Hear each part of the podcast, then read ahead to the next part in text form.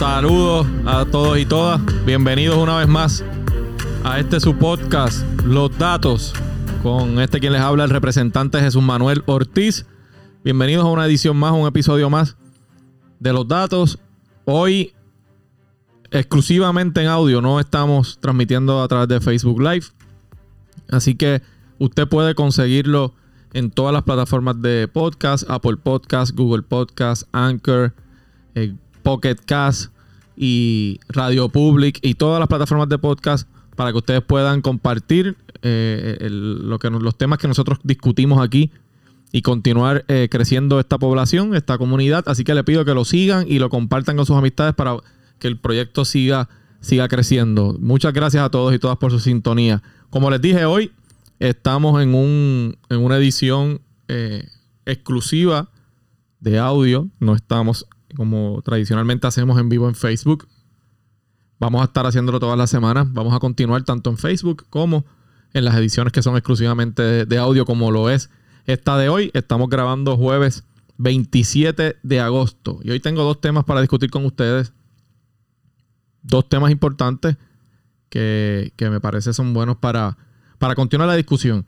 Obviamente el primer tema, ambos están relacionados con el COVID. La realidad es que ambos están relacionados con el COVID-19 que es la, ¿verdad? la situación mundial que más eh, se está discutiendo en todos los países por, por, la repercusión que tiene en todos los ámbitos de la vida de, los seres humanos a nivel global. Así que, ¿qué tenemos hoy con el tema del COVID?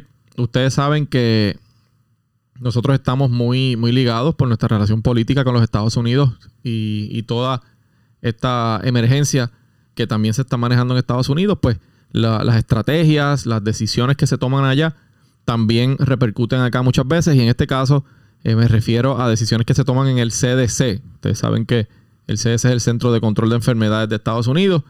Es una entidad especializada para atender este tipo de situación. Y hay una controversia que ha surgido esta semana por una determinación que se anunció.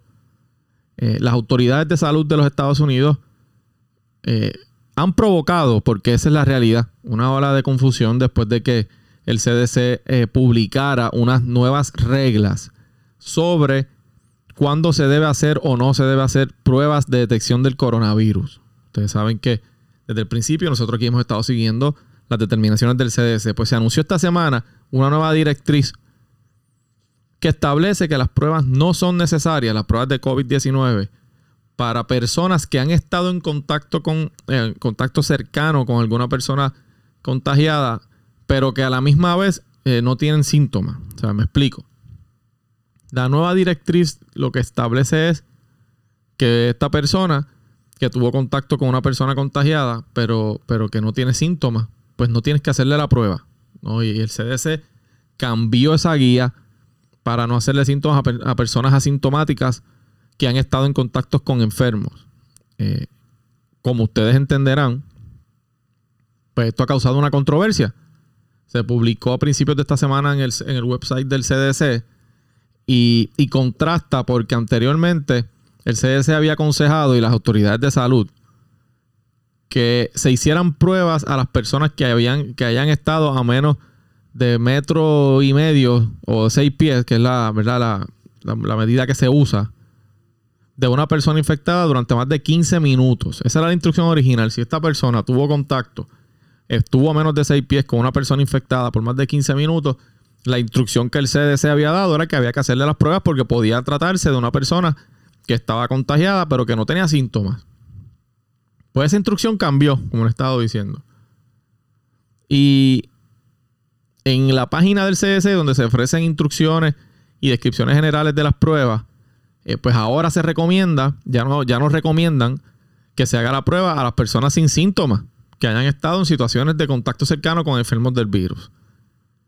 Claro, hacen una salvedad y, establecen, ¿verdad?, que, que es posible que se recomiende la prueba para aquellas personas con problemas de salud que los hacen más propensos a sufrir una enfermedad grave a causa de la infección. O si el médico o funcionario estatal o local de ese gobierno aconseja que se haga la prueba.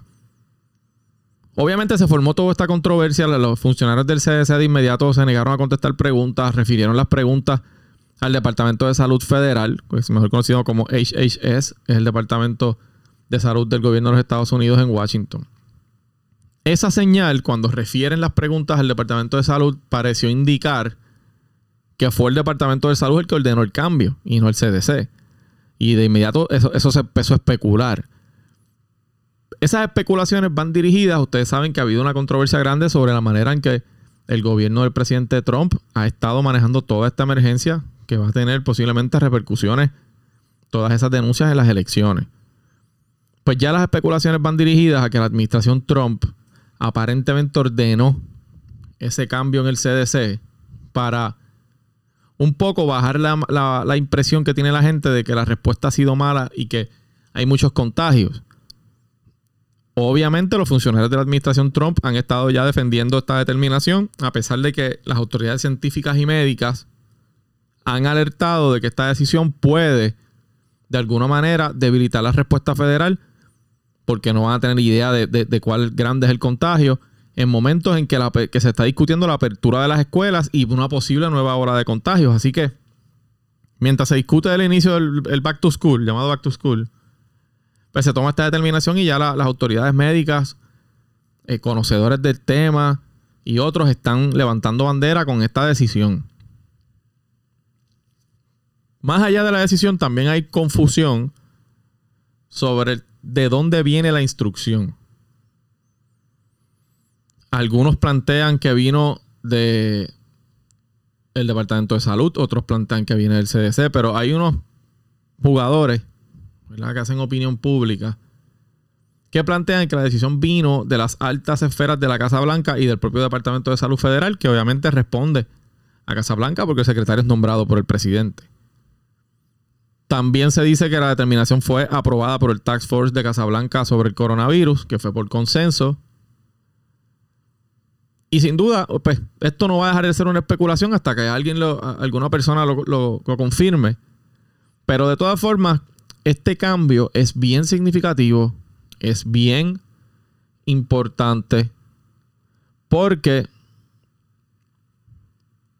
establece básicamente y va en contra de la evidencia científica de que las personas sin síntomas podrían ser los más que expanden el contagio del virus. O sea, la, evidencia científica eh, ha sido clara desde el principio de esta pandemia de que las, las personas asintomáticas, que, algunos los colocan en, casi el 80%, son los responsables en gran medida de continuar el contagio porque obviamente si esta persona no tiene síntomas, no se siente mal, no sabe que está contagiada, pues va a tratar de seguir su vida de alguna manera normal, aunque dentro de estas circunstancias no, el normal no, no aplica, ¿verdad? Pero pero no, se va a proteger tanto quizás porque no piensa que está infectada. Así que esa población que es la más grande, los asintomáticos, una instrucción como esta pues parecería ser peligrosa porque entonces significaría que nadie va a saber finalmente a menos que tenga síntomas que está contagiado según la instrucción que está dando ahora el CDC. Y llega en un momento difícil por lo que les dije, la posibilidad del comienzo de clase, la posibilidad de una segunda ola o de una tercera hora, no, sé qué hora ya, sería. Eh, en momentos, como les dije, que se planifica que cientos de miles de estudiantes comiencen a salir a la escuela. Y ya hay escuelas allá que están tratando de que sea de alguna manera semipresencial, pero el tema de hacerle pruebas a los estudiantes, aunque no tengan síntomas, era parte de los planes, parte, esencial de los planes de apertura de muchas escuelas y colegios, que era la manera de ellos tener para, para controlar que estudiantes asintomáticos llegaran allí y contagiaran a otros estudiantes o a los maestros o al personal de la escuela. Preocupa que haya la posibilidad de que esto sea una decisión política de parte de la administración Trump que va por encima de determinaciones científicas o salubristas. Y sin duda, no es que, no es que sea la primera vez que se toma una decisión como esa, política por encima de recomendación de expertos, pero sí viene en un momento muy difícil en medio de una pandemia que en Estados Unidos ya ha matado más de 170 mil personas. O sea, no, no es poca cosa. De hecho, ya el gobernador de Nueva York, Cuomo, ha dicho que sospecha que la intención de esto es hacer menos pruebas para no tener certeza de cuántas personas contagiadas hay. Y evidentemente, ¿a quién le conviene eso? Bueno, pues al presidente, por supuesto Ustedes saben que se ha hecho famoso el doctor Fauci, que es el, asesor principal del presidente Trump y del gobierno en todo esto, que ha, ha, tomado mucha notoriedad. Hasta ahora no ha objetado este cambio en las guías, pero sí se sabe que no estuvo presente en la reunión en la que se discutió este cambio. Aparentemente sí ha dicho que le preocupa un poco aconsejar a la gente en la línea de que no se hagan pruebas, porque eso se puede malinterpretar. Y aconsejar a la gente de que no se haga pruebas si no tiene síntomas podría tomarse de una manera equivocada y podría tener un efecto mucho, mucho peor. ¿Qué les puedo decir al final? Hay que estar pendientes de cómo esto va a evolucionar. No es bueno estar dando instrucciones encontradas entre sí en un momento como este de una emergencia. Máximo cuando esto se trata de la vida de mucha gente. Eso puede ser bien peligroso. Por supuesto, colocar primero decisiones políticas por encima de la decisión de salubristas en un momento como este es bien peligroso. No debe suceder. Y hay que tomar nota sobre eso, porque el gobernante que hace eso pone primero su bienestar político al bienestar de la gente, incluso a la vida de la gente.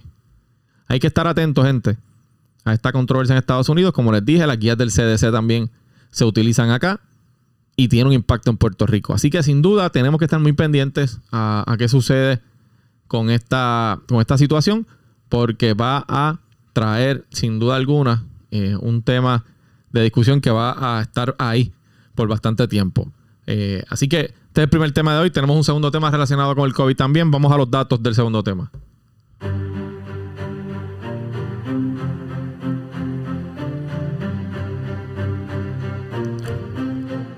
Bien, y el, segundo tema que tengo en, la, en este episodio de hoy, como les dije, compartan este podcast. Hoy no estamos en vivo en Facebook, solamente por audio. Y vamos a hablar del empleo en Puerto Rico tras el COVID. Yo he, tocado este tema ya en el podcast en más de una ocasión, pero ciertamente hay que seguir actualizándolo porque sigue cambiando, ¿verdad? La situación sigue cambiando. Yo les he dicho a ustedes muchas veces que, que toda la información eh, conduce o parece indicar que toda esta pandemia eh, va a alterar de manera permanente muchas áreas de trabajo, muchos empleos, y que va a haber un cambio en lo que es la dinámica laboral bastante grande. Y tenemos que estar bien pendientes a esto, porque hay empleos que van a desaparecer, hay empleos que van a cambiar, hay empleos que van a surgir, y eso iba a pasar en algún momento, pero sin duda alguna el tema de la pandemia, el lockdown, la cuarentena, el cierre total, todo eso aceleró muchos procesos que quizás iban a suceder de todas formas, pero como, esto los, catapultó. ¿Cómo está el tema del empleo en Puerto Rico? Bueno, pues los, datos más recientes del Departamento del Trabajo, que son de julio, establecen que en lo que va de año se han perdido 82.200 empleos asalariados en Puerto Rico en comparación con julio de 2019. Estos números son de julio de 2020. O sea que en un año se están registrando aquí, según esos números, 82.200 empleos menos en Puerto Rico. Es un número alto, altísimo. El impacto por sector obviamente varía, pero también hay números sobre eso y quiero que, tengan los datos. En el sector de recreación y alojamiento es el más afectado según los números del Departamento del Trabajo. Aquí se incluyen hoteles, restaurantes, eh, empresas de sector turístico, todo ese tipo de, de asuntos que tienen que ver con recreación y alojamiento se han perdido 22.000 empleos en ese mismo periodo de un año. Después del tema de recreación y alojamiento van eh, comercio, transportación y utilidades. Eso también es un solo renglón. 17.600 empleos menos. Obviamente, pues ahí vemos lo que son las tiendas, ¿no? Los, centros comerciales. Eh, obviamente, transportación. Probablemente ahí hay eh, alquiler de autos y otros, y otros asuntos así, utilidades, 17.600 empleos menos en un año, servicios profesionales y comerciales, 15.800. Eh, con el cierre, pues eh, eh, es claro que muchas de estas compañías a quien se le daba servicios cerraron y si cierran, los comercios cierran, los servicios profesionales que recibían también pues, van a dejar de existir. así que es como una cadena. Ahí hay 15.800 menos. En gobierno hay 10.400 menos. En el renglón de minería, tal y construcción, 7.400 menos. Obviamente la construcción se detiene, aunque alguna puede ser que prosiga eh, pero hay una incertidumbre grande, así que posiblemente proyectos de construcción que, que estaban en la mira, que habían comenzado, que estaban en una etapa inicial, pues se detienen y ahí vemos los resultados. Servicios educativos y salud, 4.900 empleos menos. Y ahí ese renglón es interesante por el tema de salud, ¿no? Eh, recuerden que también tuvimos problemas con empleos en hospitales porque la gente dejó de ir al hospital, a la sala de emergencia, a atenderse por miedo del COVID y, los hospitales empezaron a, despedir personal, así que también se refleja ahí. Eh, otros servicios, según el Departamento del Trabajo, 1.300 y la manufactura, información y finanzas, 700 empleos menos. Así que hay varios renglones donde vemos el impacto que ha tenido el COVID-19 en el empleo en Puerto Rico. Es importante decir que, el informe es de julio. Eh, que suma, cuando suman todos los empleos disponibles, establece que en marzo de este año había 882.500 empleos, mientras que en abril se redujo a 745.400. En mayo subió un poco a 780.700 y en junio subió nuevamente a 803.100. No olvidemos que esos números de abril y mayo pues son evidentes porque había un lockdown. O sea, de marzo a mayo va a haber una reducción porque cerró, eh, había un cierre total. Así que en ese sentido, pues mucha gente dejó de trabajar. Luego se flexibilizaron las medidas, comenzaron a abrir algunos sectores y en ese sentido, pues es más entendible que, que comiencen a subir nuevamente los empleos. Ahora, como una cosa no se puede separar de la otra, mientras vemos este número eh, ascendente de, de pérdida de empleo, pues también tenemos que hablar de que el Departamento del Trabajo con el programa de desempleo. Esta semana informó que hay más de 80 mil personas que aún no cobran su beneficio de desempleo. Así que es una cadena, yo se lo he dicho muchas veces aquí. Se cierra la economía, se pierde el empleo, la ayuda no llega, por lo tanto se condena a ese empleado a una condición de vida bien difícil y a no poder sostenerse.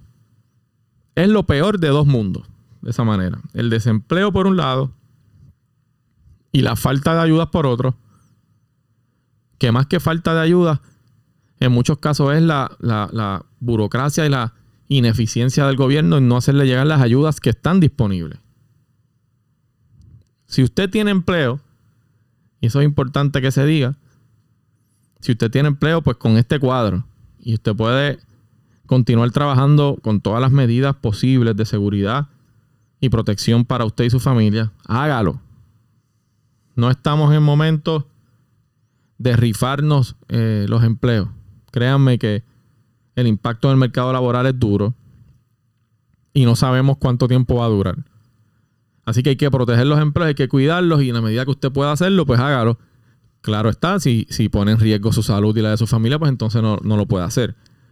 Eh, pero, pero ciertamente el impacto está ahí. El impacto es real, el impacto es severo y no, y no hay idea todavía de cuándo vamos a ver la luz al final del túnel.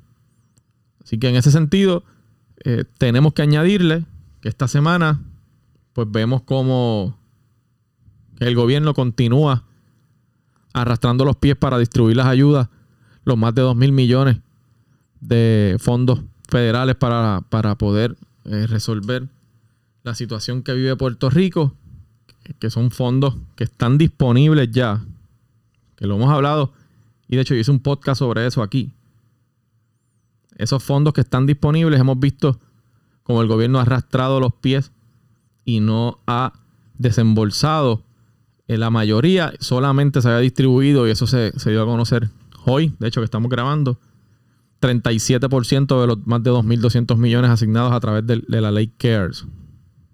Si no se usa antes de diciembre, se pierden, gente.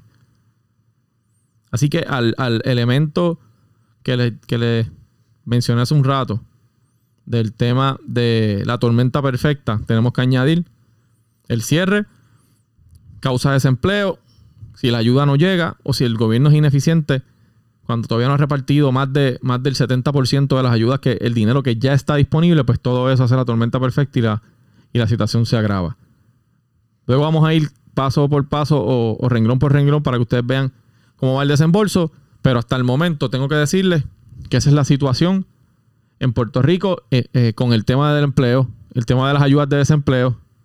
Hay que seguir pendientes a lo que está sucediendo y seguir reclamando las ayudas que nos corresponden. al gobierno que se ponga las pilas. Que el dinero está ahí y la gente lo necesita. Y la situación del COVID-19 no parece que va a mejorar en poco tiempo. Pendientes a la información que sale sobre el tema de cómo se está tratando la pandemia en Estados Unidos, porque eso repercute aquí. Así que eso es todo por hoy. Hicimos una edición corta, solamente de audio. En las plataformas de podcast nos puede conseguir Apple Podcast, Google Podcast, Spotify, Anchor, Pocket Cast. Síguelo, sigue, el podcast para que aumente la comunidad de, escuchas aquí, podamos seguir comunicándonos y por supuesto comparte el podcast para que más gente pueda, pueda unirse. Muchas gracias por, la sintonía, por el apoyo de siempre. Eh, este ha sido un episodio más de Los Datos. Con este quien les habla, el representante Jesús Manuel Ortiz. Hasta la próxima.